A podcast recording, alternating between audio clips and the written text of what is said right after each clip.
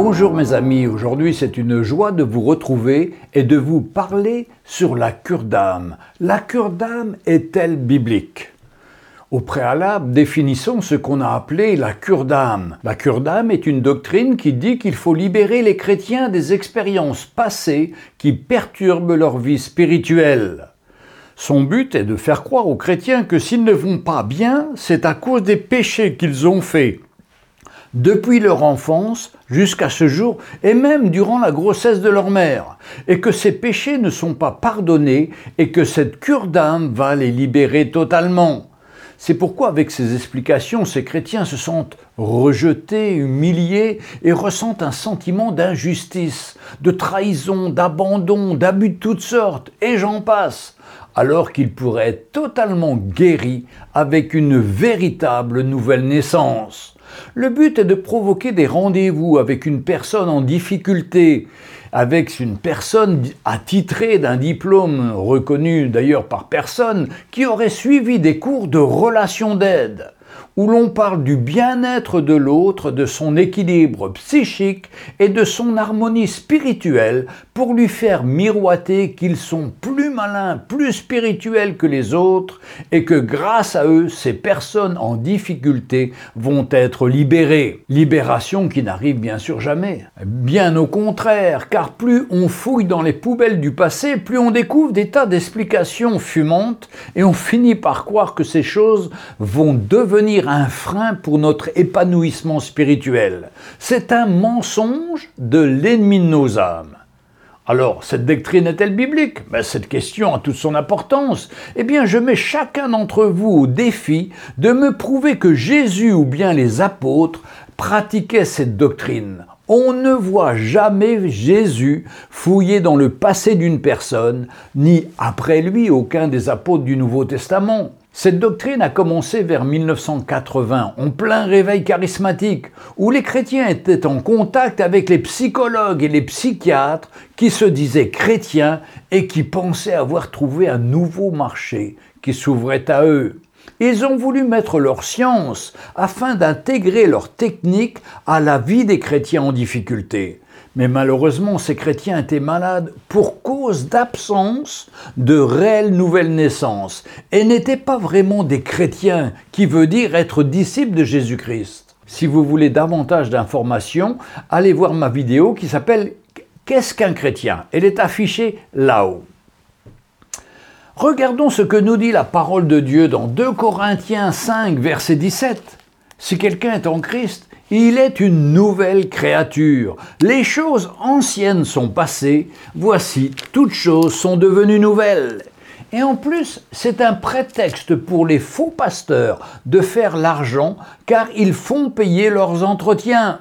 Et même proposent des abonnements à l'année leur assurant une rente. Mais Rappelons-nous ce que nous dit la parole de Dieu à travers l'apôtre Paul dans 1 Corinthiens chapitre 2 verset 5, que votre foi ne soit pas fondée sur la sagesse des hommes, mais sur la puissance de Dieu. L'apôtre Paul n'utilisait pas de stratégie oratoire, manipulatrice pour convaincre ses auditeurs. Il s'en remettait exclusivement à l'action de Dieu dans les cœurs par le Saint-Esprit. Voilà sur quoi est fondée, entre guillemets, la cure d'âme ou encore appelée relation d'aide. Eh bien, sur la sagesse humaine, donnée par des psys en tout genre.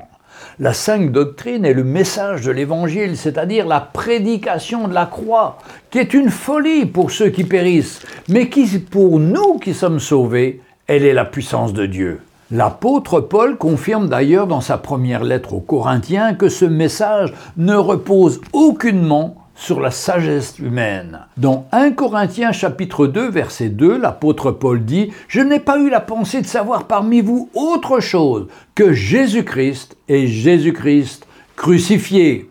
Voilà le message qui libère l'être humain de son péché et fait de lui une nouvelle créature. Voilà la puissance que l'Église a perdue à force d'écouter les sirènes de ces soi-disant thérapeutes de l'âme. Une honte dans l'Église aujourd'hui. Dans Colossiens chapitre 1 versets 12 à 14, nous voyons ce qui se passe lorsqu'un chrétien naît réellement de nouveau. Rendons grâce au Père qui nous a rendus capables d'avoir part à l'héritage des saints dans la lumière, qui nous a délivrés de la puissance des ténèbres et nous a transportés dans le royaume du Fils de son amour, en qui nous avons la rédemption, la rémission des péchés. Alors vous allez me dire, cette technique existait-elle auparavant? Étant né de nouveau en 1971, c'est-à-dire il y a 50 ans, je peux vous dire que ces mots n'existaient même pas. C'est ce réveil charismatique qui a apporté cela vers 1980. La première fois que j'ai parlé de cette cure d'âme à table avec ma famille, mon fils David, qui avait à peine 8 ans, m'a fait cette remarque. Papa, pourquoi on parle de cure d'âme et pas de cure monsieur? Mais regardons ce que nous dit la parole de Dieu dans la Nouvelle Alliance. Quand Jean-Baptiste prêchait la repentance, la Bible nous dit que les gens venaient confesser leurs péchés et se repentir. Croyez-vous qu'ils venaient lister leurs péchés à tour de rôle devant Jean-Baptiste? Non, sûrement pas. Ils se repentaient, reconnaissaient leurs péchés sincèrement dans leur cœur et recevaient le pardon de Christ. C'était entre eux et le Seigneur. Lorsque Jésus parle à cette femme pécheresse, ex-prostituée, il ne la fait pas ressortir toute sa vie de péché, mais il dit dans l'évangile de Luc au chapitre 7, versets 47 à 48, C'est pourquoi je te le dis, ses nombreux péchés ont été pardonnés car elle a beaucoup aimé, mais celui à qui on pardonne peu aime peu. Et il dit à la femme, Tes péchés sont pardonnés. Jésus insiste sur le pardon et pas sur le détail ni sur la liste de ses nombreux péchés. Imaginez-vous deux secondes, entendre une personne vous raconter ce qu'elle a fait de mal avec tous les détails. C'est dangereux et malsain. Voici la stratégie du diable. Écoutez dans le détail la confession des pécheurs et surtout les circonstances de leurs péchés pour ainsi essayer de les faire tomber dans le péché en les culpabilisant et en leur faisant croire que Dieu ne les aime pas et qu'il faut s'éloigner de lui. L'ennemi essayera toujours de vous culpabiliser. C'est pourquoi la parole de Dieu nous dit dans Romains 8, versets 1 à 2, Il n'y a maintenant aucune condamnation pour ceux qui sont en Jésus-Christ. En effet, la loi de l'esprit de vie en Jésus-Christ m'a affranchi de la loi du péché et de la mort. La cure d'âme est l'inverse de la parole de Dieu. C'est comme cela que l'on reconnaît d'où vient cette technique humaine et charnelle, directement de l'ennemi de nos âmes. C'est par la bonté et la grâce de l'Éternel qui nous amène à la repentance. Ce qui est prêché aujourd'hui sur ce sujet n'a rien à voir avec l'Évangile. Je suis certain que ces personnes traitent le problème à l'envers, encore une fois, comme il est d'ailleurs habituel dans le cas de toutes ces fausses doctrines, où nous raisonnons humainement pour régler un problème spirituel. Au lieu de faire le plan de Dieu, on amène le plan du diable avec fierté. Quelle honte Trop souvent, les chrétiens basent leur foi sur leurs expériences, qu'ils pensent être spirituelles, au lieu de plonger les regards dans la parole de Dieu. Quelqu'un m'a rappelé ce verset dans l'épître de Jacques, chapitre 5, versets 15 à 16. La prière de la foi sauvera le malade, et le Seigneur le relèvera. Et s'il a commis des péchés, il lui sera pardonné. Confessez donc vos péchés les uns aux autres, et priez les uns pour les autres, afin que vous soyez guéris. La prière fervente du juste a une grande efficacité comprenons bien que la confession de nos péchés doit toujours se faire d'une manière globale vis-à-vis des frères et devant les autorités de l'Église locale, c'est-à-dire les anciens.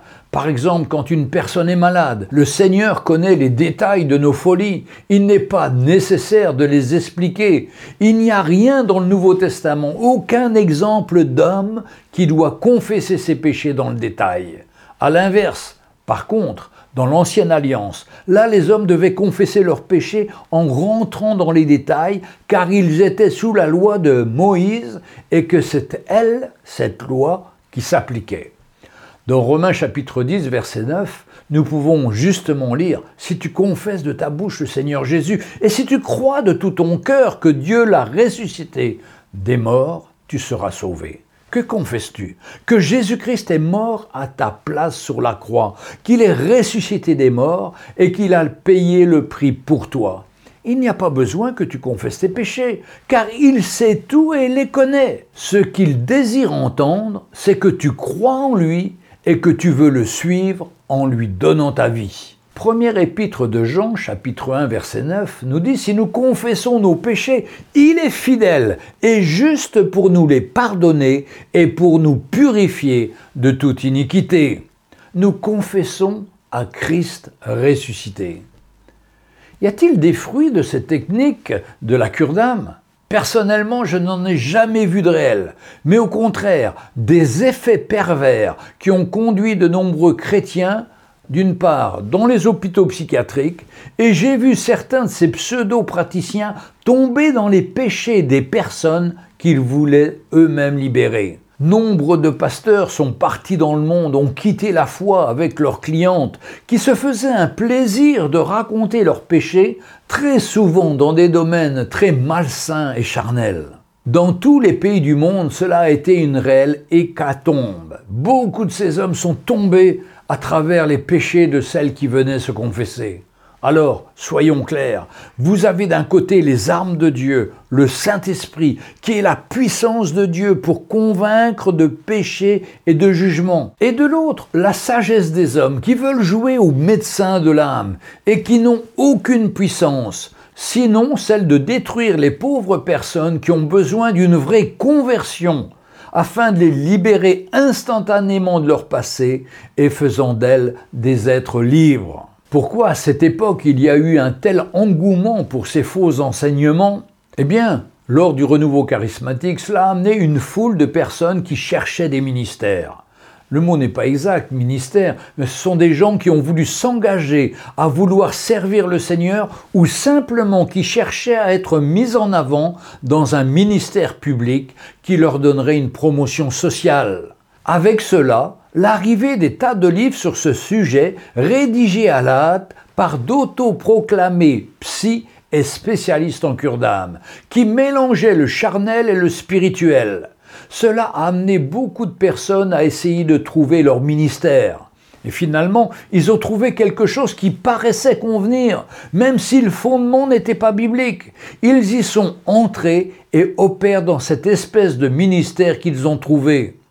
Ce moment de cure d'âme est venu au moment où l'évangile facile, l'évangile sans effort, tout par grâce, avec promesse de prospérité financière et santé physique, ainsi que confort matériel, est venu semer le trouble parmi les sincères chrétiens. Cela a ouvert un boulevard à l'évangile de prospérité et un grand nombre de personnes ont adhéré à ces églises. Le vrai évangile, quant à lui, il est étant devenu ringard. La prédication de la croix était complètement oubliée et de ce fait, la sanctification et la marche dans la sainteté également. Le véritable fondement était oublié, mis de côté, à savoir la mort et la résurrection de notre Sauveur, et surtout son commandement dans Matthieu 16, versets 24 et 26. Alors Jésus dit à ses disciples, Si quelqu'un veut venir après moi, qu'il renonce à lui-même, qu'il se charge de sa croix et qu'il me suive. Car celui qui voudra sauver sa vie la perdra, mais celui qui la perdra à cause de moi la trouvera. En d'autres termes, si quelqu'un veut venir au Seigneur, il doit renoncer à lui-même, à tous ses plans, toute sa sagesse, à toute son intelligence humaine pour faire l'œuvre de Dieu. Sinon, il se disqualifie. Il se créera lui-même des problèmes, tentera de les résoudre avec des solutions humaines et arrivera finalement au bout de ses forces. Il se découragera ainsi très vite. C'est pourquoi la parole de Dieu est bien claire et nous donne la marche à suivre. Si vraiment nous sommes prêts à lui donner notre vie, à prendre notre croix et suivre le Seigneur, nous allons expérimenter cette mort à nous-mêmes et nous allons grandir spirituellement, nous épanouir, servir le Seigneur dans la liberté. Car il ne faut pas oublier que le jour de la nouvelle naissance, le Seigneur nous a délivrés de notre passé. Alléluia. Et quand on prend le baptême, on renonce aussi à notre vie passée. Nous sommes ensevelis à cette vie passée et nous ressortons de l'eau en nouveauté de vie. Si vraiment cette décision a été réelle, sincère et profonde dans le cœur du chrétien, je ne vois pas la raison pour laquelle il faudrait aller dans le passé de sa vie pour essayer de solutionner ces problèmes. La véritable question, c'est vraiment cette nouvelle naissance. Combien de chrétiens se trouvent dans nos églises et n'ont pas expérimenté la nouvelle naissance? Ils ne sont pas encore vraiment des chrétiens, mais ils sont à l'église. Car ils aiment l'ambiance, la joie, ils sont là pour vivre une expérience nouvelle à leurs yeux, avec une atmosphère nouvelle, mais cela sans avoir fait le don de leur vie, et c'est pourquoi ils n'arrivent pas à s'épanouir. Par contre, si un chrétien est réellement né de nouveau, convaincu de péché et a reçu Jésus comme son sauveur, s'il a donné sa vie à Christ et a renoncé à sa vie passée, il a été pardonné de tout ce qu'il a commis dans le passé. L'important n'est pas ce qu'il dit, mais ce qu'il fait. C'est dans l'épître de Paul aux Romains chapitre 2 verset 29, mais le juif, c'est celui qui l'est intérieurement. Et la circoncision, c'est celle du cœur, selon l'esprit, et non selon la lettre. La louange de ce juif ne vient pas des hommes, mais de Dieu. S'il est alors circoncis de cœur et que sa vie est pour le Seigneur, oui, la véritable circoncision relève du cœur. Elle ne constitue nullement une simple incision dans le corps, mais une intervention chirurgicale d'ordre spirituel sur une autre vieille nature irrégénérée. Il n'y a donc aucune raison pour qu'il ne s'épanouisse pas et qu'il ne serve pas le Seigneur en toute liberté, libre de son passé.